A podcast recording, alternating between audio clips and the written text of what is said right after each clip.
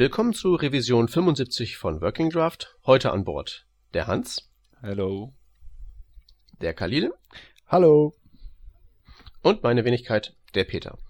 Wir haben heute eine Neuerung im Programm. Und zwar wollen wir in Zukunft vor jeder Sendung, vor den eigentlichen Themen, so eine kurze News-Verlesung machen. Einfach nur so ein paar ganz kurze Updates, ähm, die einfach nur helfen sollen, euch in der Webentwicklerrealität vielleicht ein bisschen besser ähm, zurechtzufinden Einfach nur so kurze Meldungen mit dem, was letzte Woche so passiert ist. Und da haben wir heute zwei im Programm. Zum einen hat die CSS Working Group beschlossen, dass Transitions, Transforms und Animations in Zukunft ohne Prefix im Browser implementiert werden dürfen. Das heißt, die sind weitestgehend fertig. Und der Internet Explorer 10 wird das auch schon so machen. Die zweite Meldung ist, dass es einen relativ ekelhaften ähm, Exploit für MySQL gab, der nicht weniger zur Folge hat, als dass man sich mit einem beliebigen Passwort äh, als Admin einloggen kann. Ihr solltet den äh, Link zu der entsprechenden Meldung einmal kurz studieren, falls ihr selbst einen Server betreibt, damit ihr ähm, wisst, ob euer ähm, Bild von dem Server bzw. von MySQL davon betroffen ist. Das nur als kurze Updates. Und zu den Themen bleibt leider zu vermelden, dass das Sommerloch uns weiterhin ziemlich fest im Griff hat. Und das Einzige, was wir heute zu bieten haben, ist eine ja, Diskussion rund um JSON bzw. Formate, die JSON ersetzen wollen. Und den eigentlichen Eintrag hier in unserer To-Do-Liste, den hat, ähm, ja, wer hat den gemacht? Es geht um ähm, Message Pack. Was ist das? Wer weiß es? Äh, äh Message Message Pack, ja. Äh, danke. Gleichfalls. Ähm, Message Pack, ich weiß es leider nicht äh, 100% genau, aber Message Pack ist eine Art und Weise, wie man ähm, wie man Konfigurationsdaten übermitteln kann, äh, die wohl ähm, also auf irgendeine Art und Weise binär programmiert ist, was bedeutet, dass es ähm, äh, kleiner ist, weniger Platz braucht auf der ähm, Festplatte und dadurch spart man Traffic. Und da gab es eben einen Artikel von jemandem, der geschrieben hat, dass er Message Pack statt JSON verwendet und dass das wohl 50% äh, von seinem Traffic einsparen würde. Äh, da gab es dann heftige Reaktionen auf, äh, darauf ähm, auf Hacker News und der Programmierer von Message Pack hat darauf auch reagiert. Und zwar ist es wohl so, dass im Browser selber äh, Message Pack nicht optimal ist, also es auch nicht für den Browser gedacht ist und äh, JavaScript oder die JavaScript Engine äh, eben JSON viel performanter verarbeitet als irgendeine, äh, irgendein externes Format. Insofern, ähm, da hat er dann entsprechende Updates äh, dann gepostet und der, der Message Pack Programmierer hat eben da einen ziemlich ausführlichen Artikel drüber geschrieben. Ähm, ja, und so wie ich das verstanden habe, ist Message Pack ursprünglich äh, für, für, für, also für, für äh, eine serverseitige Geschichte, wo man irgendwie Dateien mit verwalten kann oder irgendwas. Ich, ich weiß es nicht genau. Genau.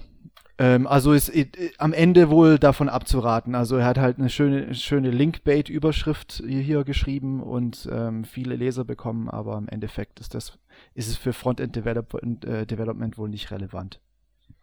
Nochmal ganz langsam für mich zum Mitschreiben. Äh, warum ist das nicht gut? Also es ist ja ein kompakteres Format, aber es ist jetzt langsamer beim Verarbeiten im Browser, also beim Parsen. ähm, genau.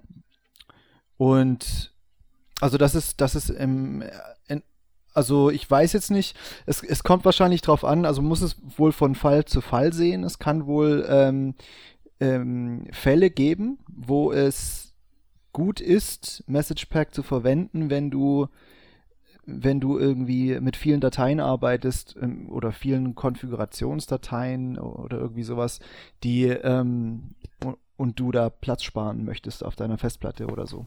Aber ähm, es ist wohl nicht immer der Fall, dass, dass es ähm, besser ist als JSON. Weil, weil okay. dadurch, dass JSON äh, natives JavaScript-Format ist, ist es schneller ähm, gepasst. Im gepasst werden. Genau, gepasst. Okay, also weil ich, ich dachte jetzt auch eigentlich erst, der bezieht sich da ähm, beim Traffic-Sparen ja, denke ich mal, vor allen Dingen auf die ähm, Datenübermittlungsgröße. Genau. Das ist ja auch weniger, wenn das eben ähm, dieses Binär-Encoding hat. Aber auch da hätte ich mich ja gefragt, das JSON würde man ja normalerweise auch gezippt ausliefern. Ja. Da wird ja sicherlich der Vorteil auch nicht gerade größer ausfallen. Ja. Also es kommt mal drauf an, wie viel, wahrscheinlich kommt es darauf an, wie viele Daten du da übermittelst. Am Ende, wenn es nur wenig Daten sind, dann kannst du davon ausgehen, dass sie ja schnell übermittelt sind, wenn sie auch noch gezippt sind und dann eben sind sie eben in JavaScript auch noch schneller geparst, wenn es in JSON ist, als wenn es jetzt in irgendeinem anderen Format ist. Ähm, aber wie gesagt, das ist eben kein Schwarz-Weiß-Dings, ähm, sondern das, hier gibt es viele Grauzonen und äh, Bist du sicher, dass das kein Schwarz-Weiß-Ding ist? Da, also so hat es. Weil ich meine, so, so ich meine so, ich meine so die, die Überlegung für so ein ähm, postuliertes Problem, dass einem jetzt die JSON-API, dass das jetzt so der Traffic-Bottleneck ist. Ja, das ist sowieso nicht ah, so. Habe ich jetzt so noch nicht von gehört, aber mal angenommen, das wäre so. Ähm, dann würde man jetzt also vor der Entscheidung stehen, schmeißen wir den Industriestandard raus, der jetzt eigentlich ja relativ erträglich ist und der von allen Benutzern unterstützt wird und eben auch nativ unterstützt wird und ersetzen das durch so ein Dings. Also hier, guck mal, was also der... Also sieht für mich, sieht für mich sieht das relativ stark nach schwarz-weiß aus. Ja, also in, in den meisten Fällen, was, was Frontend Development angeht, auf jeden Fall. Also der Programmierer schreibt selber hier, it was originally conceived for a distributed file system um, I was writing at the time. While I'm pleased to see message packs wider adoption, its pros and cons should be carefully considered and there are many situations where it simply does not offer enough advantage to JSON. So. Wie zum Beispiel im Web. Genau. That said, it's uh, it is true that MessagePack is more space efficient than JSON, being binary, more efficient storage of small integers, etc. And if some uh, if that's something that your project project requires, MessagePack is quite an attractive choice. Also, pff, ja. Äh, Finger gesagt, weg für Webentwickler im Prinzip. Im, ja, würde ich auch sagen. Das ist, es geht ja, es geht ja, also er hat wirklich nicht mit äh, Webentwicklung äh, im Kopf geschrieben, sondern das geht hier um C und C++ Gedöns. Mhm, genau, okay. es gibt nämlich auch Ports, habe ich gesehen, von dem Message Pack eigentlich auf alle möglichen, äh, alle möglichen Sprachen, die so gängig sind. Also weiß nicht, Python, Stimmt, Ruby, ja. Perl, Java, C, C++, Node gibt es auch. Ähm, genau, aber man muss halt echt äh, ziemlich vorsichtig sein, auch wenn man es in so in so einer Sache verwendet, glaube ich. Also wenn man sich die Schreibweise anguckt sah es für mich nicht so schön aus, irgendwie. Genau. Also da hätte ich nämlich eine Alternative vorzuschlagen. Wenn wir schon JSON ersetzen, dann können wir das ja wenigstens durch etwas ersetzen, was, ähm, also wo es halt was bringt, ähm, wo irgendwer was davon hat. Und da gibt's einen Vorschlag, der ähm, vor einiger Zeit schon bei GitHub hochgepoppt ist. Der ähm, nennt sich JSON 5 und das ist sozusagen JSON für ähm, die Ära von ECMAScript 5. Und das ähm, macht sozusagen ähm, stinknormales JSON, wie wir das schon kennen, aber näher orientiert an den Regeln von JavaScript. Da ist es ja so, ähm, dass man ähm, die Keys von Objekten nicht in äh, Anführungszeichen setzen muss, während das bei JSON ja Pflicht ist. Und man kann bei ähm, normalen JavaScript-Objekten ja auch hinten ein Komma hinten dran hängen lassen und bei Arrays genauso, dass also der letzte Eintrag in diesem Objekt oder Array eben noch ein Komma hinten dran hat, obwohl es gar nicht mehr müsste. Und das wäre eben in diesem JSON 5 auch erlaubt. Es gibt dann auch Multiline-Strings drin und Kommentare im JSON und so weiter und so weiter. Und ähm, das wäre halt mal eine Alternative, wenn es zum Beispiel eben darum geht, wirklich händisch Konfigurationsdateien für irgendein Programm zu schreiben dann sind halt die Regeln weniger strikt. Aber wie funktioniert das? Dann äh, bindet man noch ein extra JavaScript ein, das dann dieses fake JSON oder mein JSON 5 in richtiges JSON umpasst und dann wird es von JavaScript gepasst? Oder wie, wie, soll, wie funktioniert das? Ähm, genau so. Also das basiert auf der ähm, Implementierung des Original-JSON-Parsers von Douglas Crockford. Okay. Also ist halt eine relativ äh, stabile Angelegenheit, nehme ich mal an. Nur halt eben erweitert das halt die Regeln mehr denen von JavaScript entsprechen. Okay. Und das ist wirklich auch alles. Also es bleibt weiterhin ein Subset von ähm, JavaScript, nur halt mit den Regeln, wie wir sie halt eben auch im Browser kennen. Weniger, weniger strikt. Mhm. Also das wäre schon eher etwas, wo ich mir vorstellen könnte, dass man dem mal irgendwie in einem ernsthaften Kontext zu begegnen. Ich weiß, ich habe schon wieder vergessen, was für ähm, mit was ihr so eure tägliche Programmierung bestreitet.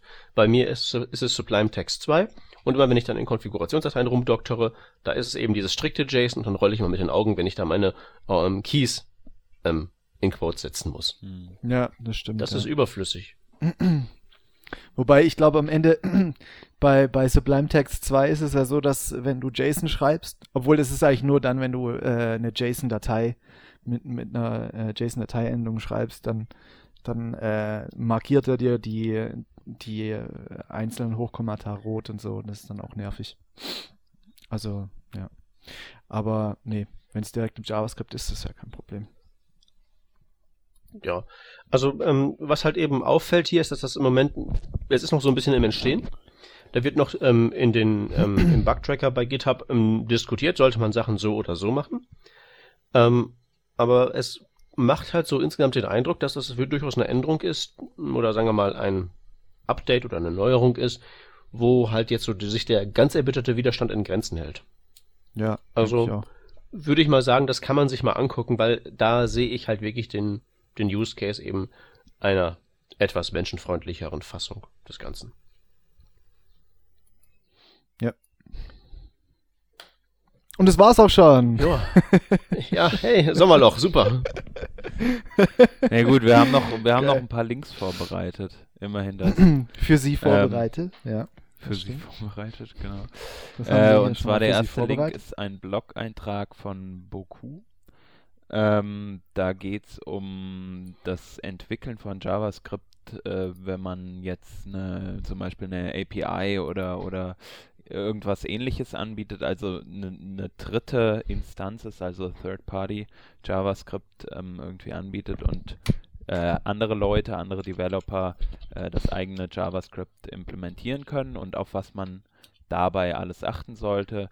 Ähm, und zwar ist das ein Ausblick auf das, was in der Zukunft kommen wird mit HTML5. Zum Beispiel ähm, gibt es für das Style Tag jetzt das Attribut Scoped ähm, oder für den iFrame gibt es das Attribut Sandbox und so weiter. Das ist ein ganz netter Überblick über das, was kommen wird. Äh, empfehlenswert zu lesen für jeden, für den es interessant ist.